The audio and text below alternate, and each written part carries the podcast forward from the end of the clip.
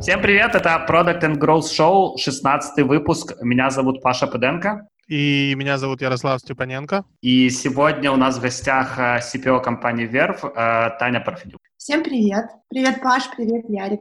Тань, спасибо, что согласилась присоединиться к нашему подкасту. Краткая история. Мы с Таней познакомились в прошлом году на Growth Marketing Stage.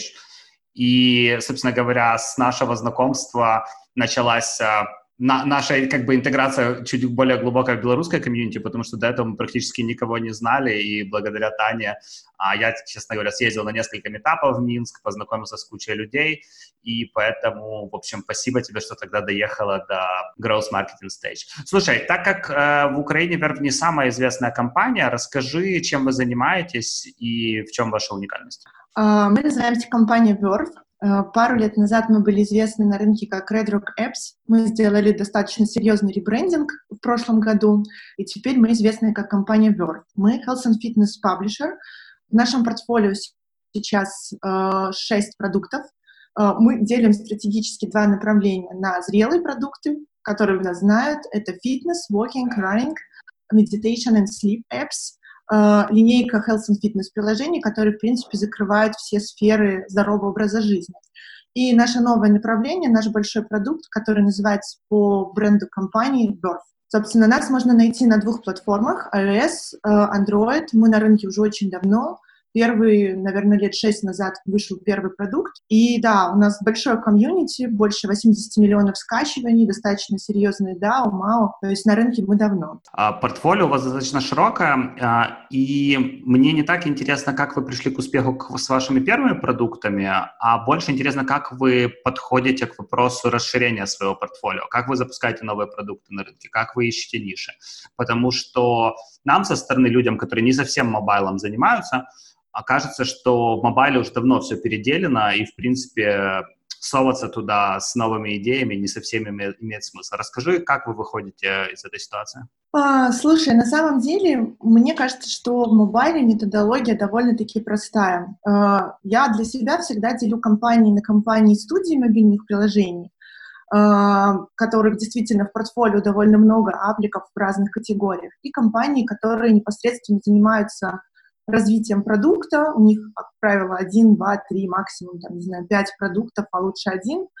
И это немножко совершенно разные истории. То есть, если, например, говорить про компании-студии, то существует достаточно большое количество инструментов в мобайл-рынке, э, известных там Sensor Tower, Apple и другие, которые позволяют очень четко следить за трендами на мобильном рынке.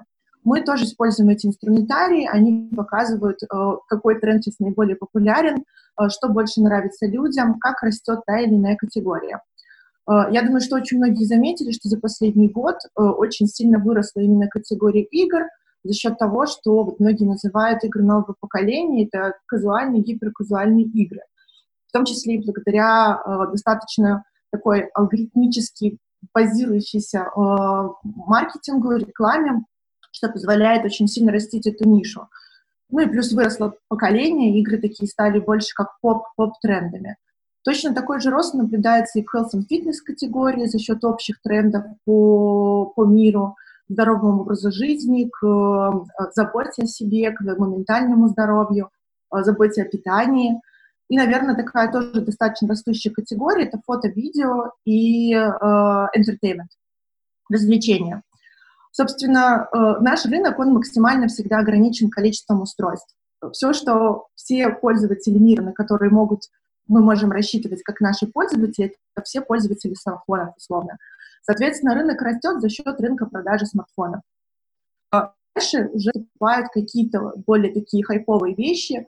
Например, там, опять же, э, вот э, в последние годы все, я думаю, наблюдают, это рост интереса к ментальному здоровью это всегда начинается откуда-то, в принципе, не из mobile а, а приходит уже потом в mobile просто как форма, как продукт, который принимает форму digital приложения. Вот, если вернуться назад, то э, инструменты меряем емкость рынка, меряем интересы пользователей, используем такие не совсем стандартные в мобильном мире э, признаки. Это Google Trends, YouTube, инфлюенсеров, opinions лидеров. Очень внимательно всегда изучаем те конкуренты, тех конкурентов, которые есть в данной нише. э, смотрим на их пользователей, в принципе, можно достаточно очень четко при помощи там, нескольких лайфхаков, в том числе и спрогнозировать и экономику конкурента, ее достаточно точно посчитать, и спрогнозировать какой-то рост по внешним признакам. Так, наверное, все работают, и студии, и те, кто делать продукты. Если говорить о, лайфхак, о лайфхаках, ты можешь какими-то поделиться? А, слушай, здесь, наверное, нет ничего нового. Вот, я верю в то, что посчитать можно практически все.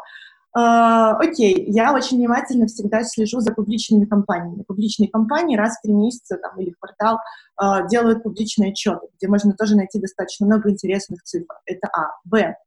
Это различные интервью на TechCrunch, Product School, The Verge и так далее. Uh, твиттеры, я подписана на твиттеры SEO, C-Level и очень многих ребят, которые являются нашими конкурентами и работают, в принципе, над классными крупными продуктами в других нишах, там тоже можно найти очень много всего интересного, и цифр, и инсайтов, и каких-то интересных в том числе и мыслей про экономику, про тренды. А, сам App Store дает тоже достаточно много цифр. На страничке в магазине всегда можно увидеть топ покупок с ценами. Собственно, имея э, под рукой количество скачек, количество ревенью и топ покупок с их ценами и длительностью, можно примерно условно рассчитать ARPU, ну и как бы супер условно, видя какие-то бенчмарки, рассчитать LTV.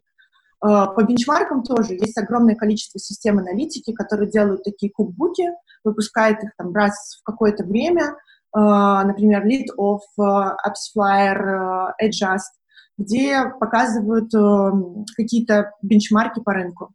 Оттуда можно брать retention, оттуда можно брать также показатели LTV и так далее. Ну, в принципе, LTV рассчитать это тоже не особо сложно. LTV, как правило, во всех категориях продуктов, оно равно, и оно отражает что-то типа как э, ВВП в стране. Ну, то есть здесь тоже достаточно все просто.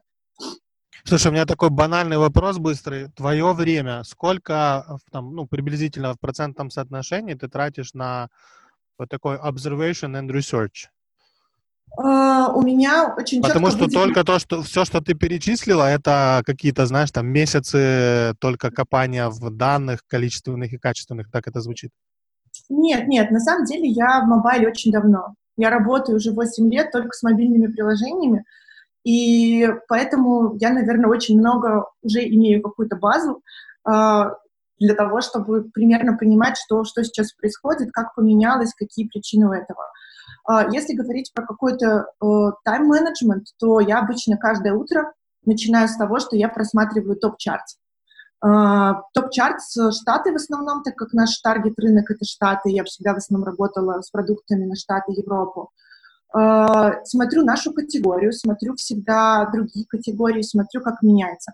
Правда, есть какие-то очень кросс, кросс-категории зависимости — а, между трендами. Допустим, условно говоря, а, тоже та же еда, она может находиться как в health and fitness категории, так и в категории еды. И э, можно очень четко, например, увидеть, что рост категории еды в том числе отражается и на росте сегмента еды в категории health and fitness. Для нас, например, это первый сигнал о том, что людям, правда, это нужно, и стоит задуматься о том, что э, почему бы там как-то не разнообразить наш продукт, добавив какие-то фичи, связанные с едой, с мед-планами.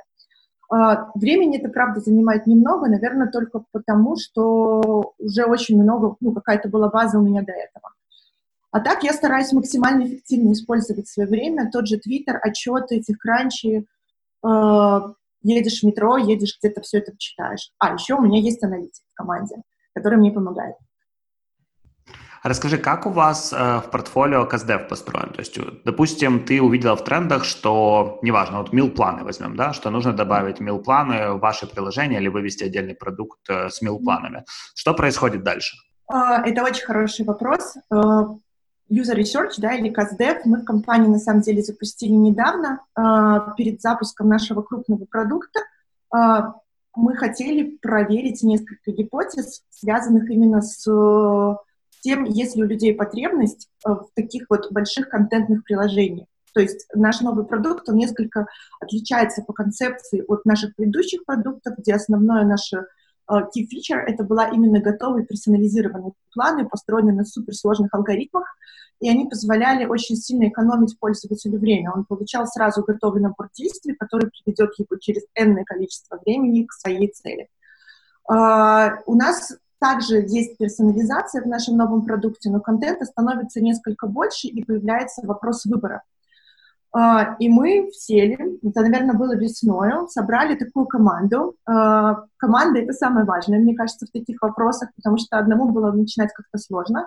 Мы собрали команду из совершенно разных специалистов нашей компании, назвали, как у нас были одни девушки, мы назвали ее Super Girls, вот, и поставили себе какой-то такой research план очень четкий. Мы разделили на две части. Э, первая аудитория — это была наши пользователи. Мы хотели проверить гипотезу, насколько нашим пользователям, нашей огромной базе будет интересно то, что мы им можем потенциально предложить, вообще есть ли у них такие боли. И второе — это группа э, пользователей наших конкурентов. Вот это была, наверное, самая наиболее интересная часть, потому что я думаю, что все знают, как достать своих юзеров — а, пуши, имейлы, то есть это все работает очень эффективно, это мы хорошо умеем, интервью проводить тоже мы умеем. А вот пользователей э, конкурентов это была такое достаточно челлендж история. Что мы сделали? Uh, так как у нас достаточно такие uh, масс-маркет продукты, health and fitness в любом случае масс-маркет продукт, в котором основные пользователи это женщины, поэтому их достаточно просто можно найти в любых соцсетях. Что мы делали? Я забивала, забивала хэштег Э, там, не знаю, какой-нибудь MyFitnessPal в Инстаграме и просто получала фид пользователей, которые что-то шарили в Инстаграме через MyFitnessPal или там, допустим, Facebook и Twitter. И, соответственно, дальше мы просто этим пользователям писали и говорили, привет, вот мы из такого research компании, мы хотим с тобой поговорить. Конверсия была достаточно высокая, наверное, самая высокая конверсия была с Инстаграма, самая низкая конверсия была с Твиттера, но у Твиттера были самые интересные пользователи — они в основном такие технические, очень э, такой middle class и выше. Э, они дали достаточно много инсайт. Ну, а массовость мы получили через Инстаграм. Э, провели в несколько интервью. Наверное, в общей сумме мы провели 60 интервью. Потратили на это три недели э, работы шести человек.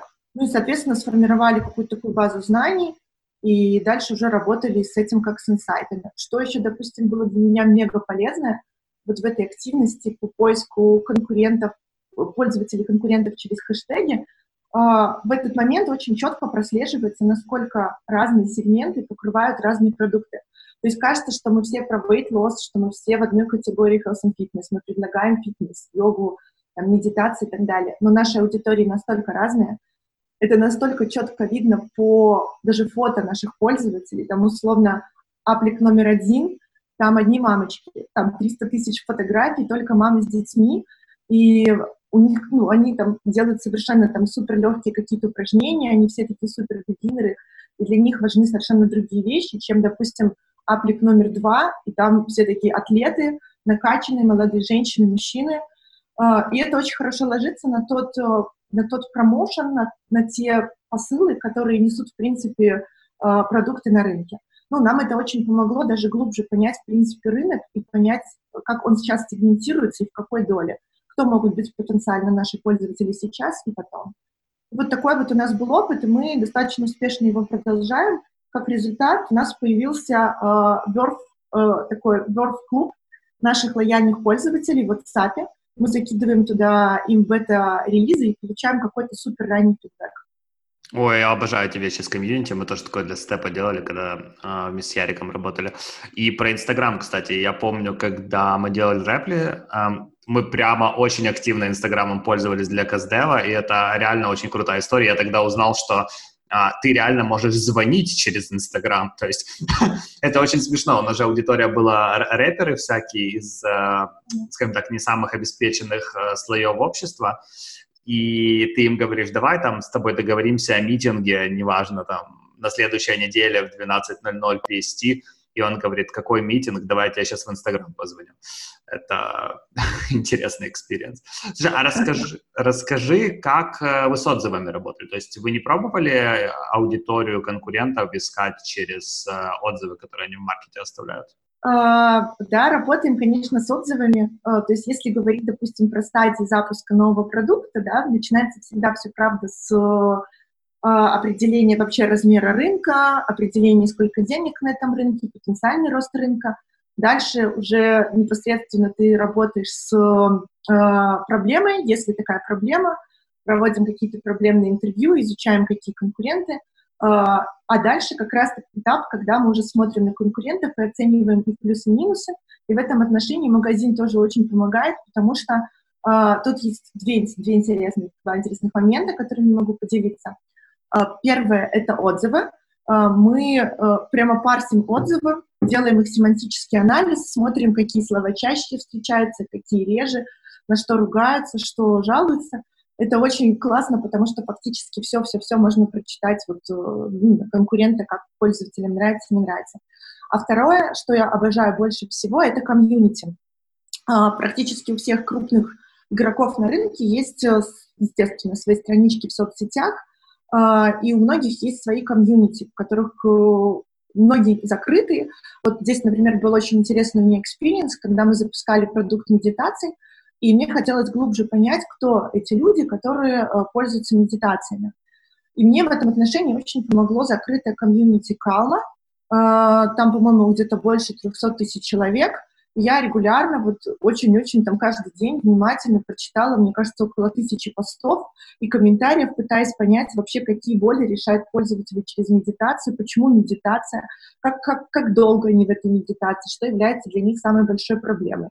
Это, конечно, был супер тяжелый experience, потому что медитация — это такой очень очень э, чувствительный момент, да, и пользователи, правда, делились всякими очень грустными историями, но это тоже хороший способ э, получить какую-то информацию о рынке и о пользователях конкурентов. Ну вот если говорить про отзывы как инструмент понимания рынка, то да, работаем в магазине. Все а расскажи, ты говоришь, вы парсите отзывы, вы какой-то свой инструмент имеете или вы что-то рыночное используете? мы используем что-то рыночное, но, например, эм, эм, те рыночные э, решения, которые есть, они фактически тоже просто загружают и ищут слова повторения. Для меня, например, этого было мало, поэтому э, я проделывала такое упражнение самостоятельно, просто, просто выгружала отзывы, ссылки, и уже непосредственно там делала такой, писала такой маленький скриптик и искала конкретно те словосочетания, которые мне были нужны. То есть Класс. вообще инструментов для мобайла, инструментов огромное количество. Мне кажется, что на любой запрос уже есть целая линейка инструментов. Клево. А, слушай, мы, кажется, всю вот цепочку прошли. Мы э, поговорили о том, как проблему искать, мы поговорили о том, как аудиторию каздевить. Давай о запусках чуть поговорим. То есть как ну, вообще да. в 2020-м запускать новое приложение для медитации? Сейчас вам а... будет бета, релиз и еще что-то. А, да, смотри, э, ну, если говорить про классический, да, цикл запуска нового продукта, то мы, правда, еще кроме определения проблемы, оценки силы, ее пропустили работу с решениями, оценку там решения и так далее. Но если конкретно вернуться к мобайлу, э, то в мобайле э, есть некоторые специфические истории, связанные с запуском. На самом деле, я думаю, что они не настолько специфические для mobile а, Просто, просто то, как они реализуются, это такой очень mobile э, specific. Э, значит, э, очень часто можно услышать про soft launch, про soft запуски. Вот, достаточно эффективная стратегия в mobile. Для чего обычно это делается? Для того, чтобы собрать какой-то первичный фидбэк, провести там тоже бета-тестирование, если, допустим, нету своего какого-то комьюнити или возможности – вот. И для того, чтобы в первую очередь оптимизировать страницу. Я думаю, что вы тоже знаете такие слова, как ASO, как ASA, а, то есть это все то же самое, да, фактически как SEO. А, и Soft Launch в том числе помогает а, понять, по каким ключам, например, тебя пользователь находит в первую очередь и как здесь лучше оптимизировать. Подготовить страничку, оптимизировать иконку, скриншоты. Ну и в первую очередь это также помогает посчитать unit экономику. Ну, то есть на soft launch е, на первом запуске, как правило, очень важно, как у любого другого продукта, свести, понять вообще, какой, какой lifetime твоего пользователя, какая конверсия, и собрать всю цепочку вместе. Э, для soft launch а есть такие э, общепризнанные стратегии, как выбор страны. То есть если, допустим, ты хочешь запускаться, твой таргет рынок Штаты, ты, как правило, запускаешься в Канаде. Uh, или выбираешь любую другую из англоязычных стран. Ярик, что ты хочешь сказать? Не, я просто очень внимательно тебя слушаю. Да, но э, про поводу Канады тоже хочу сказать, что это сейчас не очень работает. А, как правило, маркетологи уже смеются с Канадой, что Канада — это настолько уже измученная софтлончевая страна, Есть еще, слушай, есть еще Австралия, которая, по-моему, еще более измучена софтланчами страна, потому что все считают, она муч... далеко, но все. Да, все... мучить начали сначала Австралию, потом начали мучить Канаду. Вот, и правда, на самом деле, я бы никому не рекомендовала э, принимать те метрики, которые они получат в Канаде, то поведение пользователей, которые они получат в Канаде, даже продуктовые, как равное тому, что они увидят в Штатах. А, в последнее время рекомендуют все-таки запускаться в UK. А, говорят, что там что-то поменялось, но мы, правда, не пробовали. Мы, мы в своем случае всегда идем по классическому пути. Сначала подтягиваем Канаду, а потом э, потихонечку подключаем другие страны, Австрию как Германию, э, Новую Зеландию как Австралию и, например, там Тайвань, допустим, как э, азиатские страны. Uh, у магазина есть еще одна такая история, что uh, как только ты выходишь в worldwide, тебе магазин дает uh, что-то типа преимущества, преимущество для новичков, которое длится там условно одну-две недели, и ты можешь очень быстро попасть в топы по каким-то основным запросам, ключам, в том числе и в топы по подборкам. Нигде это не задокументировано, никто об этом четко никогда не слышал и не знал, но все в этом уверены, что именно так и есть. Э, я знаю такие реальные случаи, что правда так работает. Поэтому, э, если говорить про маркетинг-стратегию, то все как раз-таки предпочитают сделать такой тихенький soft launch, подключив там 6-8 стран, а потом уже уверенные в своем продукте запускать на worldwide, и сразу с достаточно большими бюджетами, чтобы как можно чет, ну, как можно лучше закрепить вот эти позиции сверху. Да, есть еще одна классная история, которая появилась, по-моему, два года назад, называется Pre-Order. Uh, App Store запустил uh, новую фичу, называется она Pre-Order, uh, когда ты можешь загрузить свой продукт, по-моему, от 10 до 90 дней до основного запуска, и там будет такая сверху, как лейблочка, будет написано Pre-Order. Это позволяет также оптимизировать страницу э, в первую очередь. И э, классно то, что, например, э, тоже есть еще одна такая стратегия для запуска через pre-order, это совершенно отличная от soft launch а. Ты условно собираешь базу пользователей, достаточно большую, ты даже можешь сделать закупку на этот landing page в App Store, и в день, когда твой продукт появляется в магазине, ты одновременно можешь получить там сотни тысяч install ов и сотни тысяч платящих пользователей. Сразу же в первый день, это позволит тебе тоже очень быстро э, подняться вверх и по запросам, и, в принципе, в visibility магазина. И вот, в принципе, наверное, такие две, две классические истории, как запускаются продукты э, в магазине. Ну, и есть еще такая достаточно старая история. Запускаем на андроиде, а потом э, уже запускаем на iOS. Но на самом деле мы всегда делаем наоборот. Мы сначала запускаем на iOS, а потом на Android. А почему так? А, потому что, э, потому что iOS для нас, конкретно для нашей компании, всегда был э, главный рынок. Мы умеем работать на iOS, мы умеем зарабатывать на iOS, мы хорошо знаем iOS-пользователей, и та модель монетизации, которая у нас, да, подписочная модель, она гораздо круче работает на iOS, чем на Android. Поэтому мы, как правило, Android уже делаем как дополнительную платформу, потому что, правда, заботимся о наших пользователях и стараемся поддерживать всю инфраструктуру. То есть наши продукты представлены на смартфонах, таблетках, часах, э, Apple TV, э, Android TV и так далее. То есть только исходя вот из таких соображений.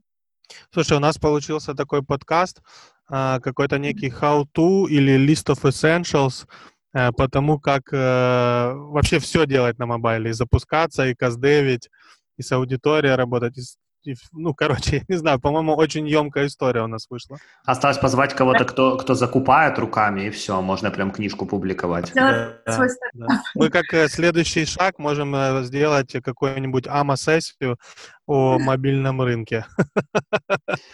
Просто, просто очень моя любимая тема. Я могу рассказать несколько каких-нибудь интересных историй чтобы немножко разбавить вот этот халту, который получился.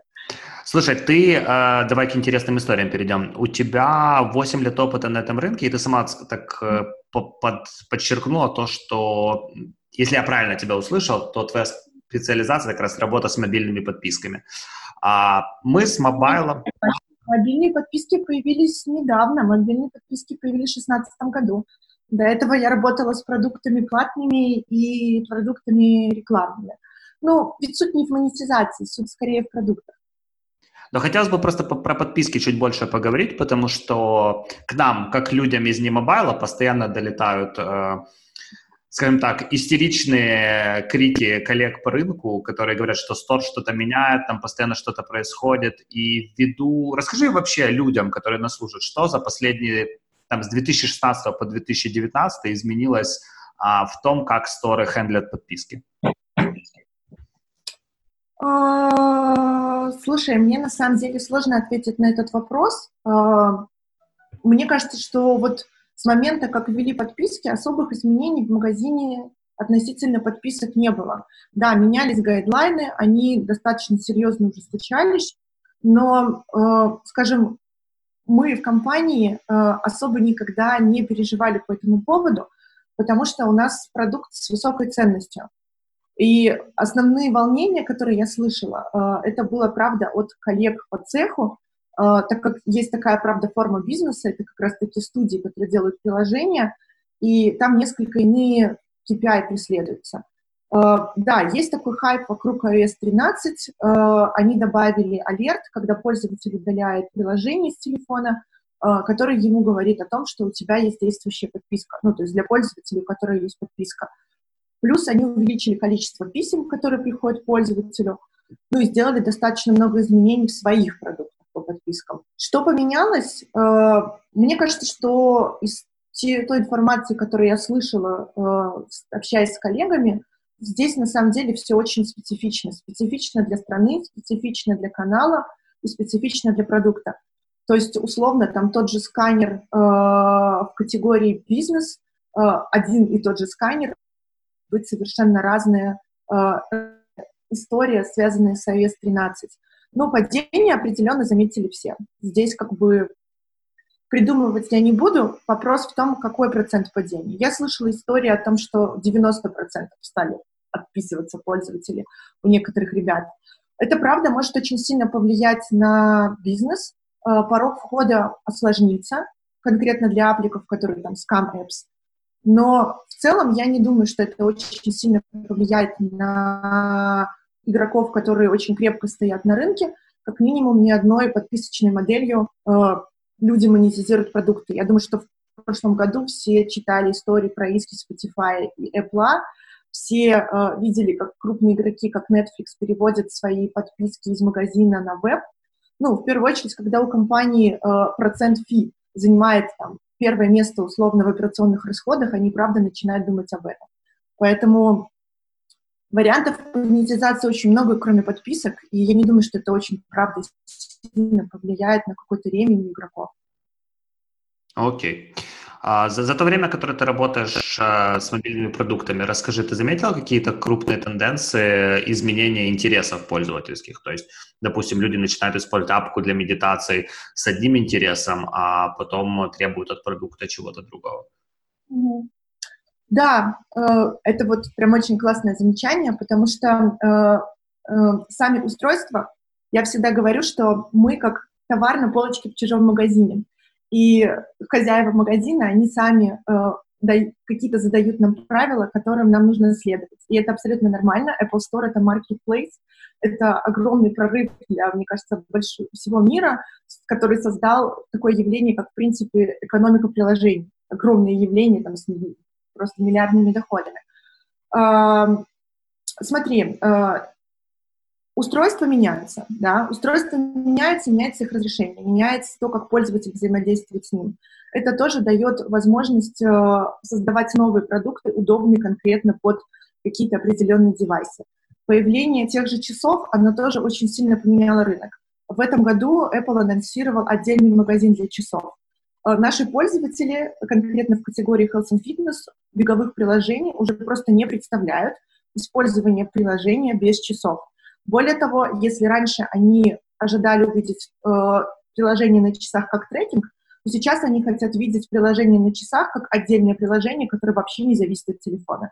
Они хотят бежать, трекать и слушать музыку. Э, новые технологии Apple, изменения, они в том числе диктуют и новые требования для наших продуктов. Мы всегда э, очень внимательно следим за WWDC-сессиями, и там условно делим списки на продуктовые фичи, которые нам обязательно нужно будет сделать, потому что люди будут ждать. Э, dark Mode. Э, мы, правда, не ожидали, что такое количество людей реально будет им пользоваться. Э, огромное, больше половины пользователей пользуются Dark Mode, хотя, казалось бы, это несколько странно, заниматься фитнесом, смотреть на фитнес-видео упражнения и при этом быть в Dark Mode. Больше половины. И это достаточно ну, высокая доля пользователей. Uh, управление голосом, тренировки управления голосом, ожидание от нас, что uh, любые видео, которые есть в продукте, должны автоматически транслироваться на Apple TV. Apple сам задает какие-то тренды и сам задает для нас дополнительные требования, как мы должны адаптировать наши продукты. Даже работа с нотификейшенами. Еще шесть лет назад, э, условно, вот как ребята работали, да, они, допустим, видели, что на iPad нет калькулятора, добавляли калькулятор на iPad и зарабатывали миллионы там в течение какого-то времени. Я думаю, вы знаете много таких историй и про spend time аплики, про VPN аплики. Э, иногда бывает так, что Apple помогает и двигать продукты вперед. Иногда бывает так, что Apple какие-то продукты э, может даже убирать с рынка в том числе. А, здесь иногда бывает достаточно много заблуждений. В этом году Apple анонсировал свой новый Applic Period Tracker, да, и очень многие переживали, что наши минские ребята из Flow, что это как-то повлияет на них. А, здесь есть обратная ситуация. Каждый раз, когда Apple добавляет какую-то такую хайповую историю, пользователи сразу же бегут в магазин и начинают ее искать. А, шесть лет назад я работала над таким продуктом, как Emoji. Это был просто набор эмоджи, эмоджи-клавиатура. И когда Apple активно начали добавлять эмоджи в свои оси, э, наш аплик просто автоматически взлетал вверх, только потому что пользователи где-то слышали, что Apple добавил эмоджи, заходили в App Store и искали эмоджи. Не знаю, что они там ожидали увидеть, но аплики эмоджи, они взлетали вверх только за счет этого. Поэтому, да, вот как бы рынок меняется, и, и его меняет непосредственно сам Apple, и то же самое фактически делает и Google.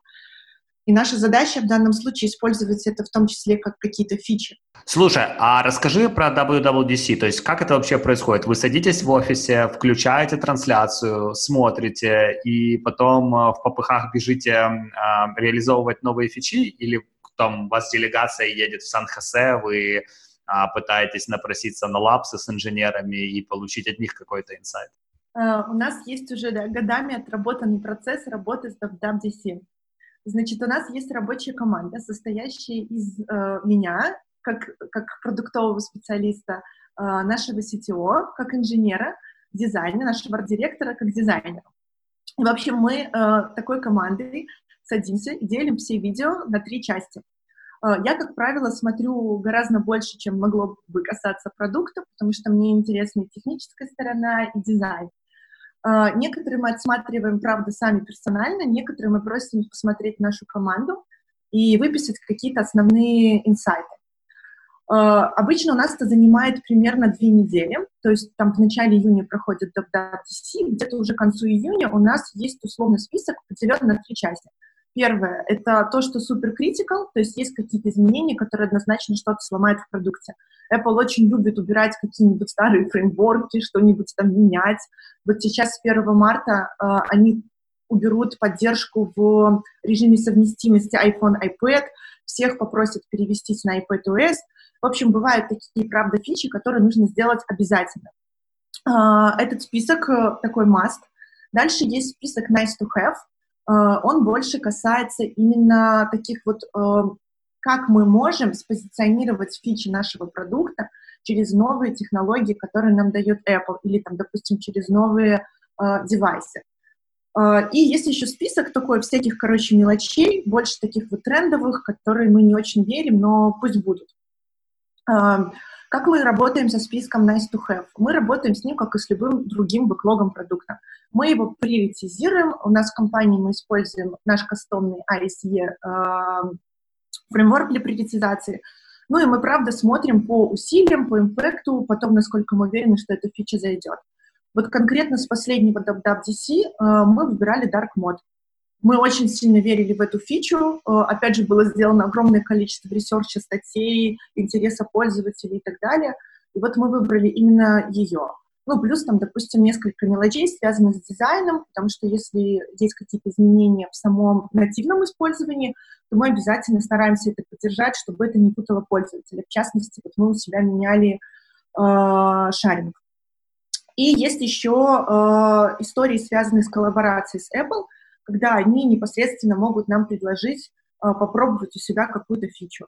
Ну, в данном случае э, обычно наши приоритеты совпадают с их, с их предложениями, и у нас получаются достаточно неплохие истории. Например, э, у нас очень круто реализована поддержка Siri шорткатов в апплике медитации.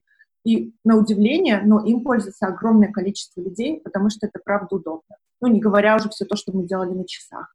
Интересно всегда, как внешние факторы могут влиять на то, что с продуктом происходит. Да, это тоже очень хороший, интересный вопрос. Э, здесь, наверное, стоит отметить э, те же медитации, да, вернуться к тем же медитациям. Я не так давно перечитывала историю Headspace и Calma. Э, я очень люблю читать истории компаний, там, разбираться, почему, что, как.